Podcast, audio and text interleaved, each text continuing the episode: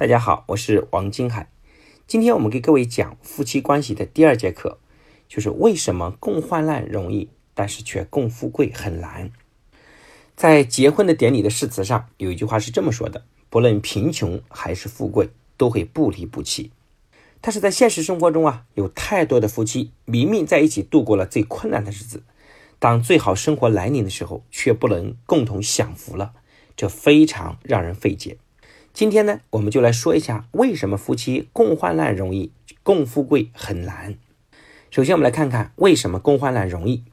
婚姻就像两个人合伙办企业，前面我们也讲过，双方领了结婚证，签下了婚姻的合约，那这门家庭的生意就开始了。在企业刚刚成立的时候，虽然很困难，遇到的问题也特别多，但是两个合伙人有共同的目标和坚定的信念，就是一定要把企业搞好。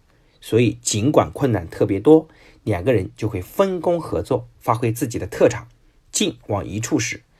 而两个人身上的那些不同点，什么理念不同啊，性格不同啊，价值观不同，这些往往都不重要了，都看不见了。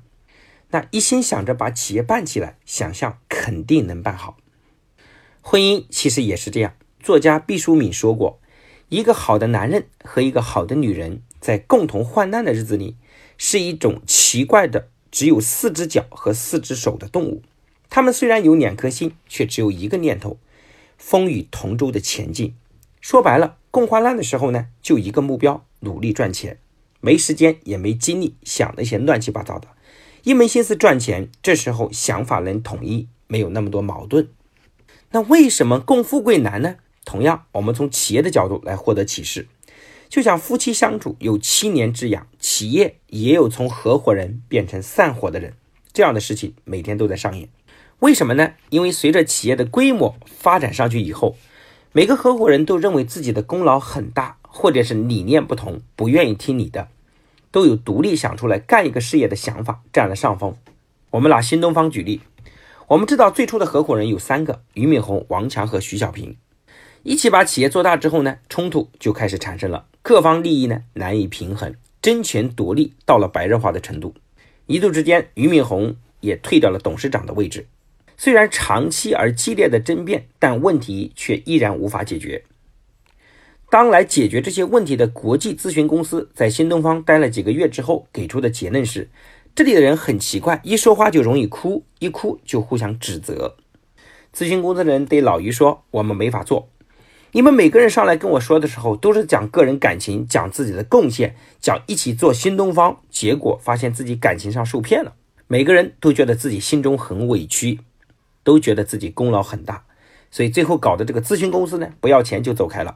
其实回到婚姻里，我们发现为什么夫妻不能共富贵呢？我们发现有两点原因。第一个原因就是他们生活失去了共同的目标。当我们在一起，从最艰苦的时候什么都没有。到房子有了，车子有了，日子稍微好一点，我们对生活就失去了更高的追求。这其实是很多家庭的悲剧。没有了共同的追求，就有了各自的想法，所以就是分道扬镳的开始。有的时候事业成功一点，妻子转为内部照顾孩子，逛逛街、喝喝茶、聊聊天，而男人呢依然在经营这份事业，就陷入了各种出差啊、喝酒呀、应酬呀，两人的方向完全不一致，话题也不一致。妻子呢，越来越满足于现状，而男人也越来越光芒四射。当女人的价值不足以信任男人时，他们就会向外部寻求满足感。夫妻间的生活目标也不一致，一个向左，一个向右，最后只能渐行渐远。第二个原因呢，是当目标没有的时候，彼此的价值观、理念方面的不同的矛盾就会体现出来。女人会经常觉得。过去咱们什么都没有，我毫无保留、心甘情愿的付出。现在你什么都有了，自然应该和我恩爱、分享富贵是正常的。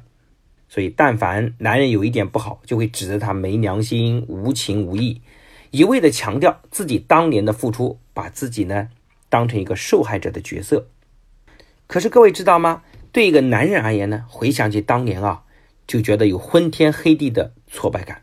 所以，男人并不是很愿意提自己很失败的过去，也花很多精力去掩饰，却整天被妻子去扒开这个伤口。同时，男人也觉得自己付出更多，一心想给家庭创造更好的生活条件，觉得自己在外面受苦受累也算是对得起妻子了，所以彼此的想法不同，价值观不同，矛盾冲突也会越来越大，所以夫妻注定无法共同享受丰收的成果了。所以在这里，我给天下的夫妻两点建议：第一个就是不管什么时候，一定要建立共同的家庭目标。马斯洛的需求里面把人的目标。从生存、安全到社交，到尊重，到自我实现。就当你的家庭如果物质上不断丰富之后，记得要建立你家庭的共同追求，让整个家庭有更大的社会成就和社会价值。比如说，你们共同培养一个优秀的孩子，就是为社会做了最大的贡献。当然，你可以经常为家庭制造家庭的三年、五年的共同目标，比如说每年的度假呀。读什么书呀，在哪里生活呀，等等。一旦定了这些共同目标，彼此的矛盾就会大幅度减少。马云也经常讲，凝聚一群人最好的方法就是给这帮人找一个共同的目标。价值观统一太难了，那是宗教干的事儿。第二点建议就是共同进步，尤其是女士不能做怨妇，一定要跟得上另一半的步伐。我们经常打比方讲说，男人像一棵树，女人像藤，这个树不停的长。如果藤不长，就别人家的藤绕上这棵树；如果藤拼命长，树不长，藤就会攀上别人家的树。在古代呢，我们经常骂陈世美负心汉、没良心。其实秦香莲和陈世美从小在一起生活，秦香莲为陈世美能够去考试做出巨大的贡献，而自己在农村里干的最苦的活，比如说养猪。